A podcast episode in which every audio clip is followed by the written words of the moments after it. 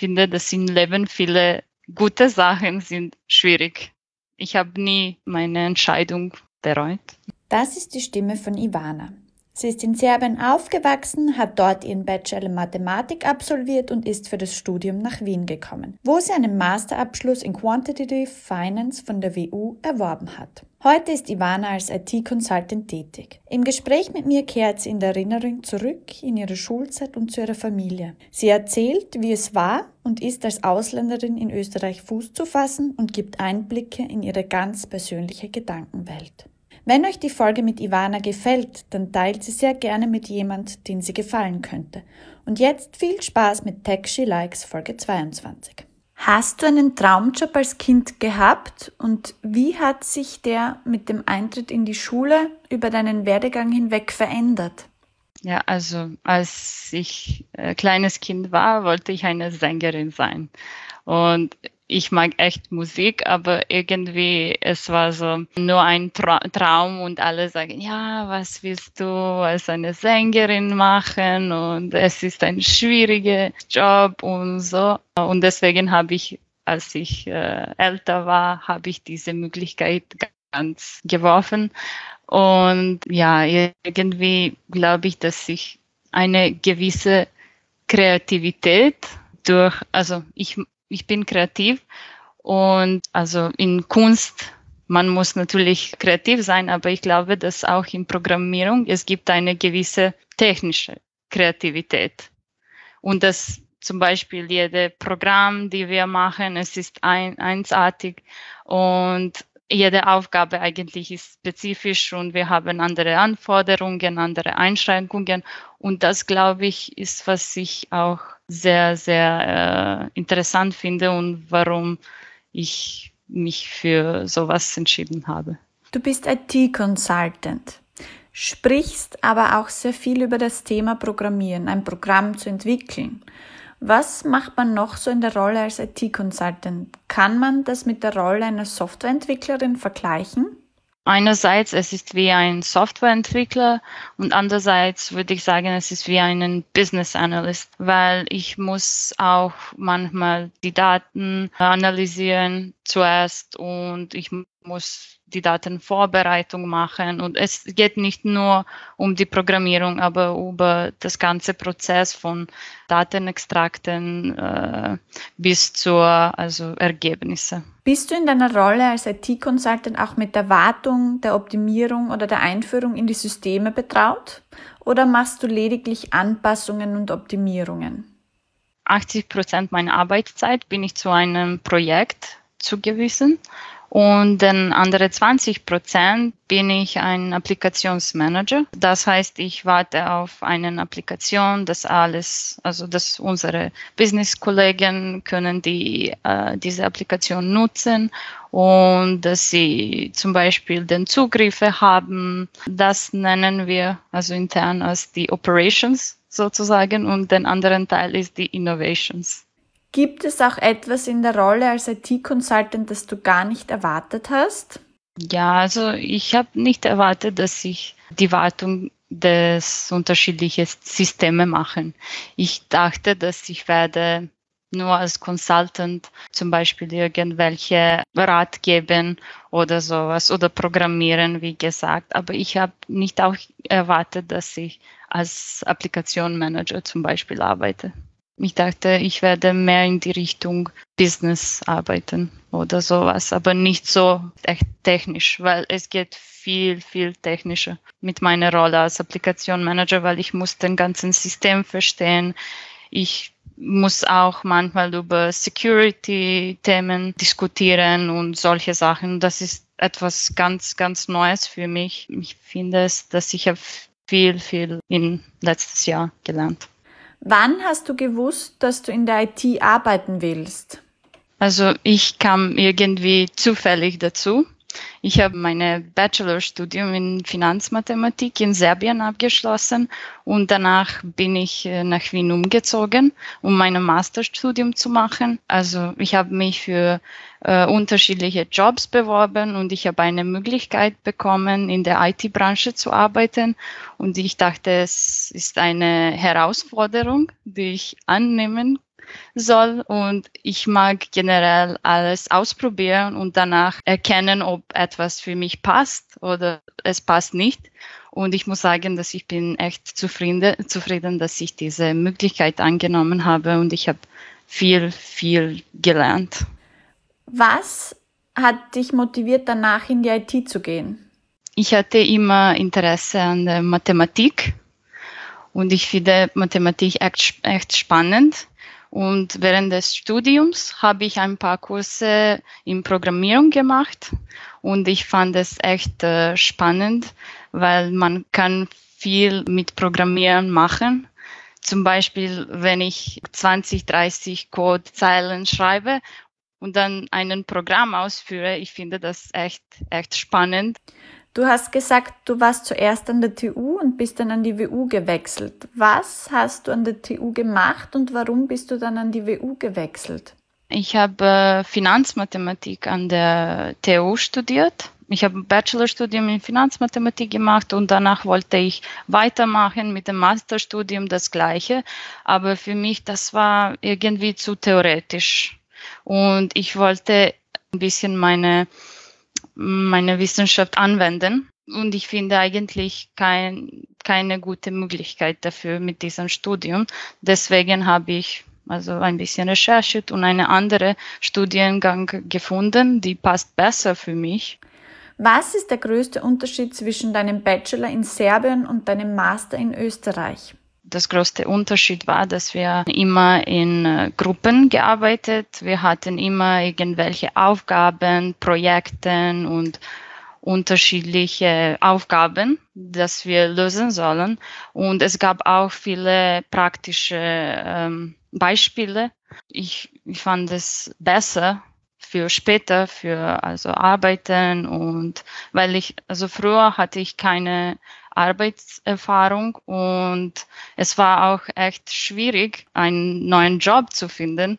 Und äh, als ich in Wien gekommen bin, habe ich zuerst in der Bäckerei gearbeitet, weil ich hatte keine Erfahrung und ich könnte nicht einfach so einen Job finden. Und ich habe viel versucht, bis ich es endlich geschafft habe. Du bist ja jemand, der eine sehr große Leidenschaft für Mathematik hat. Du hast gesagt, immer schon. Warum gibt es da draußen so viele Menschen, die so eine Abneigung haben gegen die Mathematik? Man kann nicht nur so lesen und Mathematik lernen. Man muss viel üben, üben und viele Aufgaben machen. Und ich glaube, dass viele Leute sind nicht so, zum Beispiel bei mir, also warum mag ich Mathematik? Weil ich mag die Aufgaben lösen. Ich mag nicht so lesen, aber mehr so in der technischen Richtung was machen. Und für mich, äh, es, es gab also es gab kein Problem, wenn ich etwas üben muss, wenn ich viel, viel äh, sitzen muss und, und schreiben, die, die, die Zahlen äh, extrahieren und so, sowas. Inwieweit ist die Mathematik ein Thema in deiner Rolle als IT-Consultant? Also Mathematik äh, nicht so viel, muss ich sagen, aber mehr Programmierung. Zurzeit arbeite ich auf einem Projekt, wo wir aus unterschiedlichen Datenbanken und Programme wie SAP die Daten extrahieren und wir erstellen Berichte in Python und wir automatisieren alles in Cloud.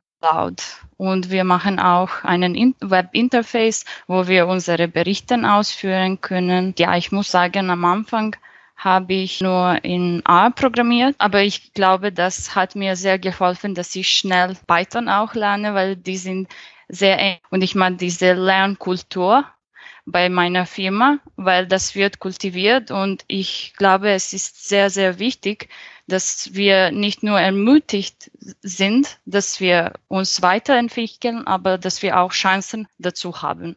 Als du mit dem Programmieren begonnen hast, du hast ja in R begonnen, was hast du da programmiert? Wir haben also ganz einfache Funktionen programmiert. Wir haben dann weiter auch Modelle entwickelt, aber das fand ich nicht so interessant. Ich wollte mehr mit äh, sozusagen Datenmanipulation arbeiten und Daten extrahieren und unterschiedliche Daten kombinieren und sowas. Das war etwas interessanter für mich. Also der Einstieg ins Programmieren war für dich nicht besonders interessant. Warum bist du dann trotzdem drangeblieben und hast dich nicht gleich wieder abgewendet? Ich wollte einfach mir weiterentwickeln und ich dachte, ich muss mehr Zeit investieren, damit ich sehe, ob das passt für mich oder nicht. Weil ich mag nicht nur schnell aufgeben, sondern ich mag, wenn ich was versuche für längere Zeit und dann sage ich, okay, das passt nicht, das kann ich nicht machen oder das will ich nicht machen, weil es ist einfach nicht mein Ding. Hast du schon mal was sein gelassen? Ich muss sagen, dass es noch manchmal schwierig ist, dass ich die Zeitpunkt erkenne, wann ich etwas aufhören soll oder weitermachen und es ist ein Lernprozess und äh, zum Beispiel, ich habe äh, als ich hier gekommen bin, äh, also ich meine in Wien, äh, ich habe an der TU studiert und dann habe ich zu WU gewechselt. Ich habe lange Zeit gebraucht, damit ich mich dafür entschiede, weil ich war nicht sicher, ob ich, ähm, ob ich nur nicht zufrieden mit dem Programm bin, also es passt nicht für mich oder ich will es nur aufgeben. Und das war ein sehr, sehr, äh, also sehr schwierige Entscheidung für mich, aber ich glaube, ich habe mich sehr gut entschieden, diese genaue Zeitpunkt erkennen, wann ich Nein äh, sagen soll. Ich habe mal einen Satz gelesen, der lautete, wenn Frauen in unserer Gesellschaft etwas erreichen wollen, sollten sie ihre Gefühle beherrschen. Wütende Frauen werden nicht respektiert. Wie stehst du dazu? Nein, also ich glaube, dass Frauen sollen nicht ihre Emotionen zurückhalten. Aber es ist, ich finde es auch irgendwie schwierig manchmal, weil ich glaube, dass wir ein bisschen daran gewohnt sind, dass wir zurückhalten alles und dass wir, also, oder mindestens ich fühle mich so, wenn ich mit Männern äh, also arbeite, weil sie zeigen auch nicht so viele Emotionen und dann habe ich irgendwie das Gefühl, dass ich soll auch nicht. Aber ich finde es nicht gut. Ich finde es auch nicht gut, wenn man äh, zu viele Emotionen zeigt, natürlich, aber man muss irgendwie einen Balance finden, weil dann viele Sachen würden nicht kommuniziert und das ist auch nicht gut, wenn wir äh, schweigen und nicht alles sagen. Also ich bin da auch bei dir. Ich finde, dass man als Frau, als Mensch keine Rolle spielen soll dass man auch nicht versuchen soll, härter zu sein, als es jetzt ein Mann ist oder ein Mann äh, vorgibt zu sein und dass man durchaus auch zu, sage ich jetzt mal, den weiblichen Stärken und Schwächen stehen kann. Und da gehört es eben auch dazu, seine Emotionen zu zeigen. Du hast jetzt schon gesagt, dass du dich ein bisschen zurückhältst, wenn du mit Männern zusammenarbeitest. Wie ist das so in deiner Familie? Wie bist du aufgewachsen? Gab es da so Sätze wie wein jetzt nicht oder schrei jetzt nicht? Hast du da eben so abwertende Kommentare erhalten, wenn du deine Emotionen gezeigt hast? Ja, ich habe auch solche Kommentare bekommen, besonders von ähm, männlichen Teil von Familie, dass also zum Beispiel, dass ich äh, nicht äh, so viel schreien äh, soll, dass im Prinzip nicht so viele Emotionen zeigen soll. Ich habe lange gebraucht, bis ich das nachvollziehen könnte, dass es ist nicht gut, dass wir so zurückhaltend äh, sind und dass wir sollen manchmal auch die Emotionen zeigen. Hast du jemals das Gefühl gehabt, dass dich jemand nicht versteht, nur weil du eine Frau bist?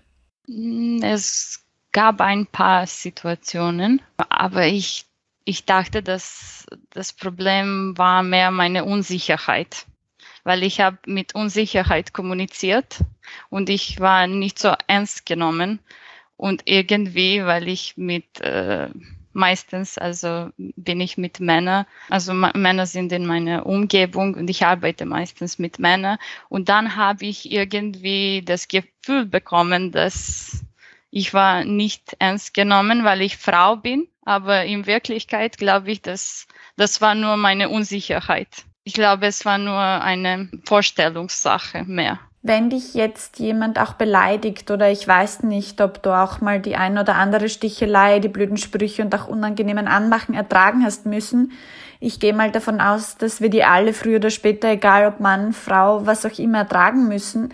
Wie reagierst du auf solche Sticheleien, blöden Sprüche oder Anmachen? Ich muss zugeben, ich hatte nicht so viele Situationen, wo ich beleidigt war, Gott sei Dank. Also also ich kann nur sagen, wie ich glaube, dass ich reagieren würde. Also ich glaube, es ist schwierig, natürlich, wenn man beleidigt, beleidigt ist. Und ich glaube aus dieser Sicht, dass ich mich zurückhalten würde, weil ich ich würde nicht, also ich glaube, ich habe nicht genug, noch nicht genug Selbstvertrauen, dass ich reagiere, dass ich mich konfronti konfrontiere zu einer Person und dass ich würde also irgendwie leise sozusagen reagieren. Ich würde mich sicher nicht konfront konfrontieren. Was muss passieren, dass du dieses Selbstvertrauen hast? Ich glaube, ich muss nur mehr Erfahrung sammeln sozusagen oder mehrere Situation, in mehrere Situationen sein, wo ich sowas spüren, spüre und dann würde ich irgendwie äh, mich mm, stärker fühlen und dann würde ich vielleicht anders reagieren. Schüchtern dich andere Frauen ein? Andere Frauen nicht, aber Männer ja. Und ich glaube, das hat äh, mehr mit dieser Unsicherheit zu tun. Es gibt äh, diese sogenannte Confidence Gap, also eine Vertrauenslücke, ähm, die das ist etwas, was die Geschlechter trennt. Und im Vergleich zu Männern halten sich die Frauen oder ich würde sagen, die Frauen haben die Tendenz, sich zurückzuhalten und Männer sind also mehr selbstbewusst. Ich finde es sehr bemerkenswert, dass du es zugegeben hast, dass andere Männer dich einschüchtern. Wenn ich dir so zuhöre, muss ich sagen, dass das bei mir auch des Öfteren schon der Fall war. Gerade von, gerade bei Männern, die eine höhere Position haben, also zum Beispiel männliche Chefs das ist was, was mich immer ein bisschen einschüchtert. Und ich merke oft, dass ich da Schwierigkeiten habe, selbstbewusst zu sein. Und ich habe mich oft auch gefragt, woher das kommt. Und ich glaube, das ist bei mir eine Kindheitsgeschichte, auch so dieses Obrigkeitsverhalten. Wie bist du aufgewachsen? Welche Vaterrolle hast du erlebt? War die Vaterfigur für dich eine dominante, der, der das letzte Sagen hat, zu dem man jetzt nicht unbedingt eine persönliche Beziehung hat, vielleicht sogar auch Angst hat? Die dominante Rolle war immer, ja, Vater. Und es ist generell, dass Männer sind auch, äh, wie du gesagt hast, in höhere Positionen bei allen Firmen. Und äh, es gibt viele Studien über dieses Thema, diese Ungleichheit. Es ist auf Faktoren von der Erziehung bis zur Biologie zurückzuführen. Und ähm, wie sich herausstellt, Erfolg auch korreliert mit ähm, Selbstvertrauen und ebenso wie mit Kompetenz für mich es ist dann kein Wunder, dass Frauen trotz aller Fortschritte auf den äh, höchsten Ebenen immer noch deutlich unterpräsentiert sind. Und ich glaube, dass wie wir erwachsen sind und was wir äh, gelernt haben, hat viel, viel, viel Einfluss auf uns und man kann nicht das so einfach ändern. Und das ist schwierig und deswegen haben wir sozusagen, also sind wir äh, ein, einschüchtert von Männern. Wie lebst du jetzt diese Gleichheit, Diversität auch in kleinem Rahmen? Also nämlich in, in meinem Team gibt es unterschiedliche Nationen und ich finde das sehr, sehr interessant und sehr wichtig. Und also auch in meinem Alltag, nicht nur äh, in der Arbeit. Ich treffe mich mit, unter, mit Leuten, die kommen aus unterschiedlichen Ländern. Solche ähm, Möglichkeit äh, zum Beispiel hatte ich nie in Serbien, weil es ist nicht so eine internationale Umgebung. Und ich glaube, es hat mir sehr, sehr geholfen, dass ich andere Leute auch verstehen. Was bei mir der Fall war, je älter ich geworden, je sicherer ich in meinem Job war, je kompetenter ich mich im Job gefühlt habe und auch als ich mein Kind bekommen habe, speziell das Kind, das hat mir einen Schub an Selbstbewusstsein verleiht. Natürlich auch einen Schub an Unsicherheit, aber vor allem auch Selbstbewusstsein. Was gibt dir Selbstvertrauen und Selbstbewusstsein? Also ich mag die Selbstvertrauen wie einen Muskel vorstellen. Und je mehr die, wir diese Muskel trainieren, desto stärker wird es. Und bei mir, wo ich mich sicher immer fühle, ist mit Sprachen und mit der Programmierung. Also diese zwei Themen ist, wo ich mich gut fühle und wo ich äh, immer selbstbewusst bin. Weil ich mag auch äh, Sprachen lernen und ich kann schon Englisch, Spanisch und Deutsch. Und ich finde das sehr, sehr spannend, wenn man andere Kultur über Sprachen lernt. Meine Biografie mit dem Sprachenlernen ist furchtbar, weil ich mich auch nicht sprechen traue und ich finde beim Sprachenlernen ist einer der wichtigsten Punkte überhaupt, dass man einfach spricht, dass man einfach drauf losspricht, egal wie man spricht. Warum hast du da keine Barriere? Warum kannst du da eben so selbstsicher reingehen? Also als ich an, angefangen habe, eine Sprache zu lernen, natürlich war ich ein bisschen unsicher, aber mit der Zeit, ich versuche mehr also zu lesen, mehr äh, Musik zu hören oder sowas und man fühlt, wenn man äh, Fortschritte mach, macht. Und dann fühle ich mich besser und sicherer und wenn ich was sagen kann, was ich früher nicht könnte, dann fühle ich mich sicherer. Welche Eigenschaften und Verhaltensweisen vorgelebt zu bekommen, können jetzt besonders Mädchen bei der eigenen Persönlichkeitsentwicklung helfen? Was hätte dir als Mädchen für, für, deine Persönlichkeitsentwicklung geholfen? Welche Eigenschaften und Verhaltensweisen wäre es gut gewesen, dir vorzuleben, an denen du dich dann auch orientieren kannst? Na, das ist eine schwierige Frage. Ich glaube, dass mein Ehrgeiz hat mich immer, immer geholfen. Also in vielen Situationen, dass ich äh, etwas anfange einfach oder ja. Wo kommt jetzt dein Ehrgeiz her? Ich wollte immer besser sein und immer, es ist einfach meine Persönlichkeit und ich wollte immer mich weiterentwickeln.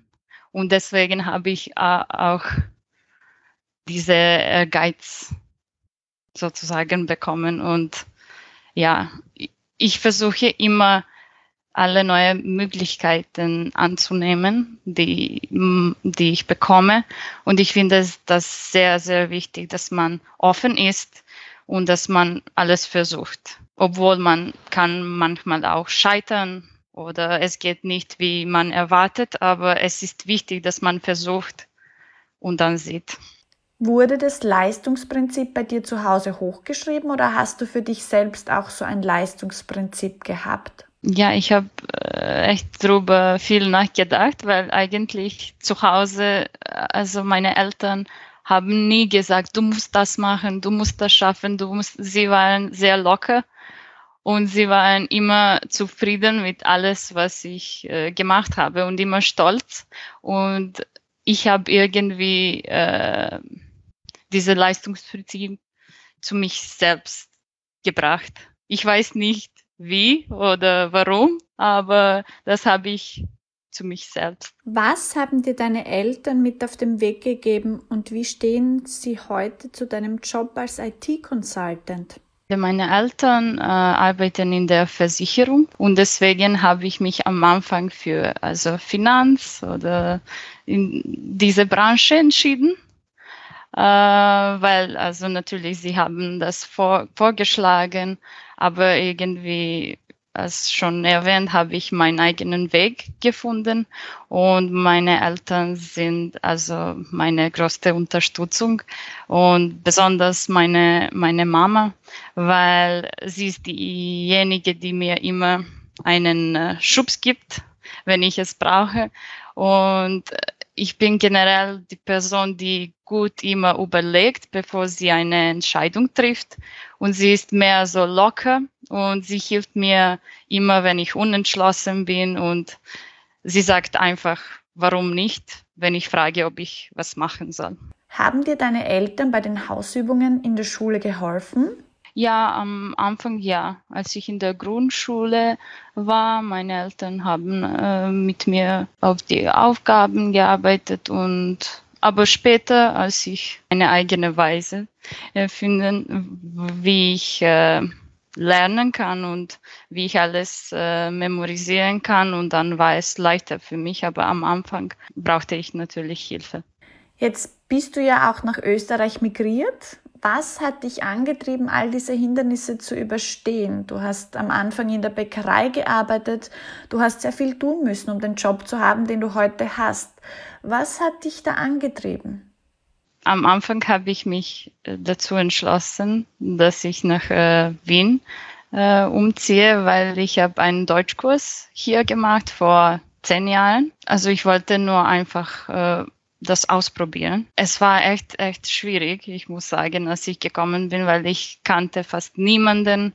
Ich hatte keine Freunde hier. Ich musste von Null aufbauen. Ich glaube, ich wollte einfach es schaffen. Und das hat mich immer, immer äh, weitergebracht. Und deswegen habe ich alle meine Hindernisse überwinden. Gab es jemanden, der dir auch Mut gemacht hat oder Menschen, mit denen du dich da beraten und die dich unterstützt haben? Ich habe mich immer mit äh, meiner Mama beraten. Sie ist meine größte Vorbild, aber ansonsten gab es keine Frauen, andere, keine andere Frauen. Bei vielen der Initiativen versucht man jetzt Role Models vor den Vorhang zu holen, um eben auch andere Frauen, andere Menschen zu motivieren, in den MINT-Bereich zu gehen, in, die Techn in den Technikbereich zu gehen, in die IT zu gehen. Ist das auch etwas, an dem du dich orientierst? Also hat es einen Einfluss auf dich, andere Menschen zu sehen in unterschiedlichen Rollen, speziell jetzt eben auch Frauen in der IT-Technik? Ja, also wenn ich sehe auch andere Frauen, die nicht so zum Beispiel bekannt sind, aber die sind in meiner Umgebung und wir können immer einen Vorbild äh, finden. Also und ich mag nicht nur so sozusagen nur eine Frau oder eine Person finden, die wir als äh, Vorbild haben, sondern ich mag mich inspirieren von viele, viele Leute. Zum Beispiel äh, bei meiner Firma. Wir haben eine Initiative. Ich finde es sehr interessant.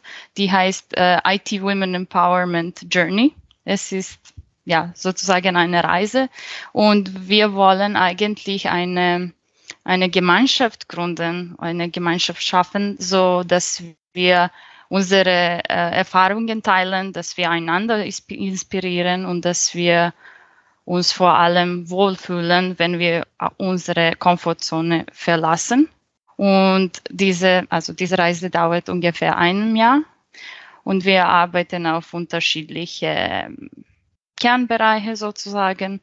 Und hier das Konzept ist nicht, dass wir, keine Ahnung, äh, Trainings machen oder sowas, sondern dass wir selbst in der Fahrersitz äh, uns setzen und dass wir uns weiterentwickeln und lernen. Und ich finde es sehr, sehr wichtig, dass wir haben solche Gemeinschaften, wo wir, wo wir uns einander unterstützen können. Also ist es für dich als Frau wichtig, in diesen Frauengruppen zu sein und eben auch unter sich zu sein? Ich finde beide wichtig, weil also es ist gut, dass wir als Frauen uns auch vernetzen und dass wir unsere äh, Erfahrungen teilen. Aber es ist auch wichtig, also ein Teil von anderen Netzwerken zu sein, weil äh, also wir sind alle unterschiedlich. Also es gibt es gibt unterschiedliche Nationen. Es geht nicht nur um die unterschiedlichen Geschlechter. So, ich mag diese Diversität und dass wir lernen voneinander und wir können auch unterschiedliche Perspektiven dann sehen. Was hast du von deiner Migration gelernt? Was würdest du anderen mitgeben?